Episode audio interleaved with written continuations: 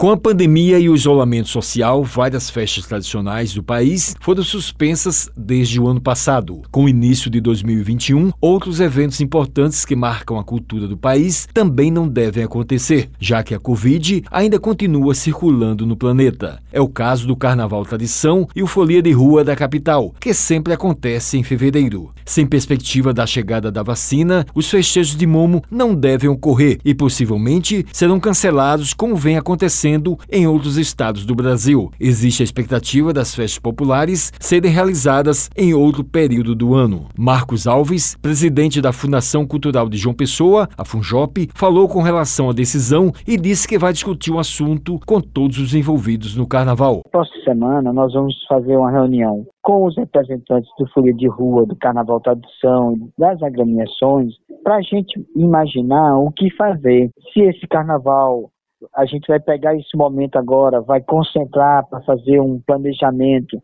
para o Carnaval de 2022. É essa a questão que a gente tem que focar no momento. Ele avaliou a possível realização de lives com as escolas de samba da capital. Eu acho que a live é uma forma legítima de manifestação. Desde o ano passado que a gente vem se acostumando com lives de escritores, de músicos, de artistas. Evidentemente que é um tipo de manifestação online que não tem a mesma característica de um carnaval real, de um carnaval da rua rua, de um carnaval do abraço entre as pessoas. Mas vamos ver como cada um vai se comportar nesse momento e, e que condições nós vamos ter para fazer essas lives. Marcos destacou os planos da Funjop.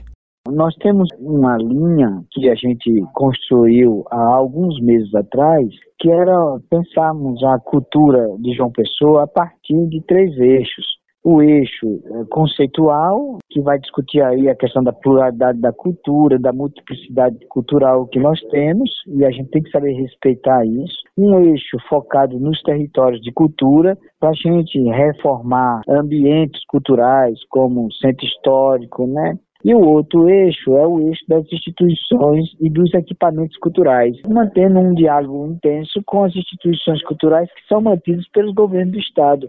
Wellington Sérgio para a Rádio Tabajara, uma emissora da EPC, Empresa Paraibana de Comunicação.